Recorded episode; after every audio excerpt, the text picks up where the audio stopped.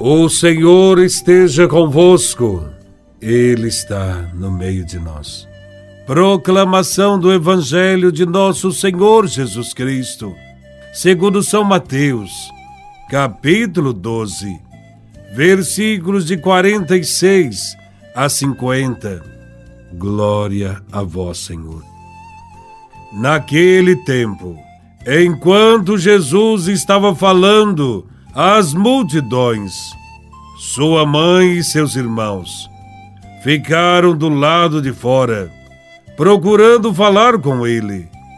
Alguém disse a Jesus: Olha, tua mãe e teus irmãos estão aí fora e querem falar contigo. Jesus perguntou àquele que tinha falado: Quem é minha mãe? E quem são meus irmãos? E estendendo a mão para os discípulos, Jesus disse: Eis minha mãe e meus irmãos, pois todo aquele que faz a vontade do meu Pai, que está nos céus, esse é meu irmão, minha irmã e minha mãe. Palavra da salvação. Glória a vós, Senhor.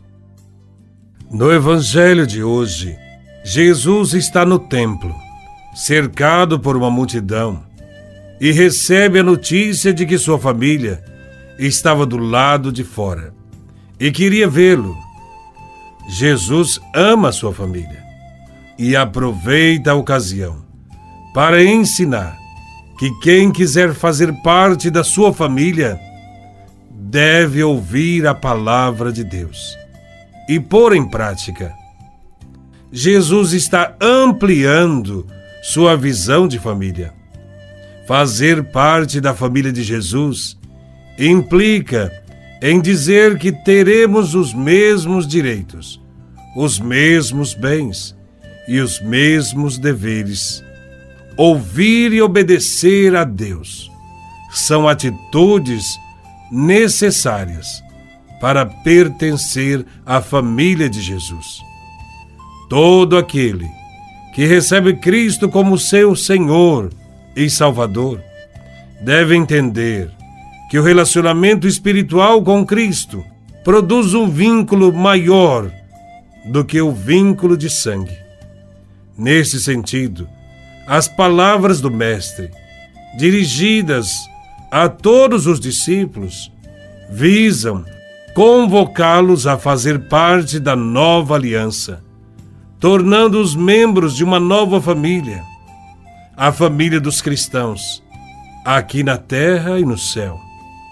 Diante disso, devemos nos questionar: nós nos sentimos membros da família de Cristo? Nossa adesão a Cristo é apenas teoria? Existe algum compromisso com a comunidade? Somos solidários com os nossos irmãos? Fazemos obras de caridade?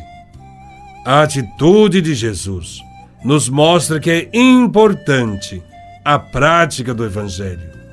Quem faz parte da sua família deve ser capaz de amar, de perdoar, de partilhar, de acolher os irmãos de socorrê-los quando for necessário, de consolá-los, compreender e ensinar. Quem faz parte da família de Jesus é capaz de ser feliz com os que são felizes e chorar com os que choram. Um outro aspecto importante que deve ser esclarecido nesse Evangelho é sobre os irmãos de Jesus. Os irmãos de Jesus que aparecem nesse Evangelho na verdade, são seus primos. Eles eram filhos de Alfeu e sua esposa, e não de Maria e José. Em diversos lugares, o Evangelho fala desses primos.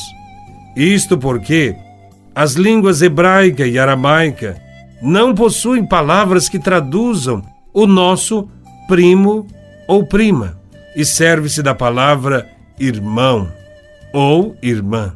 Se Nossa Senhora tivesse outros filhos, após a morte e ressurreição de Jesus, ela não teria ficado em Éfeso aos cuidados do apóstolo São João. que não era da família. Outra prova que Jesus não tinha mais irmãos é que os evangelhos nunca chamam os irmãos de Jesus de filhos de Maria ou filhos de José, como fazem em relação a Jesus.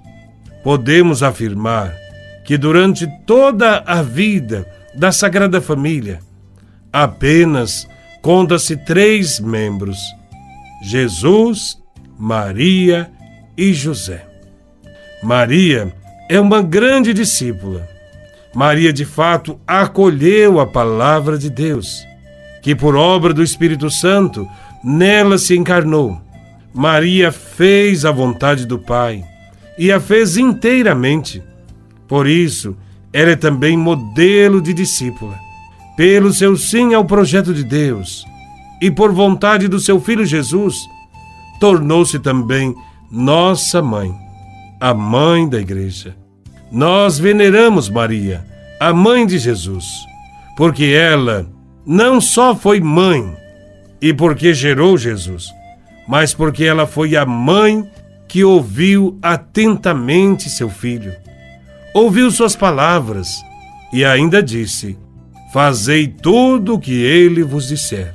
Ela, acima de tudo, viveu intensamente a palavra do Senhor e a praticou. Que a Virgem Maria, nossa mãe, nos ajude a viver a palavra de Deus e a colocá-la em prática, para que o reino da paz, da esperança, da alegria aconteça no meio de nós. Santa Maria, Mãe de Deus, rogai por nós que recorremos a vós.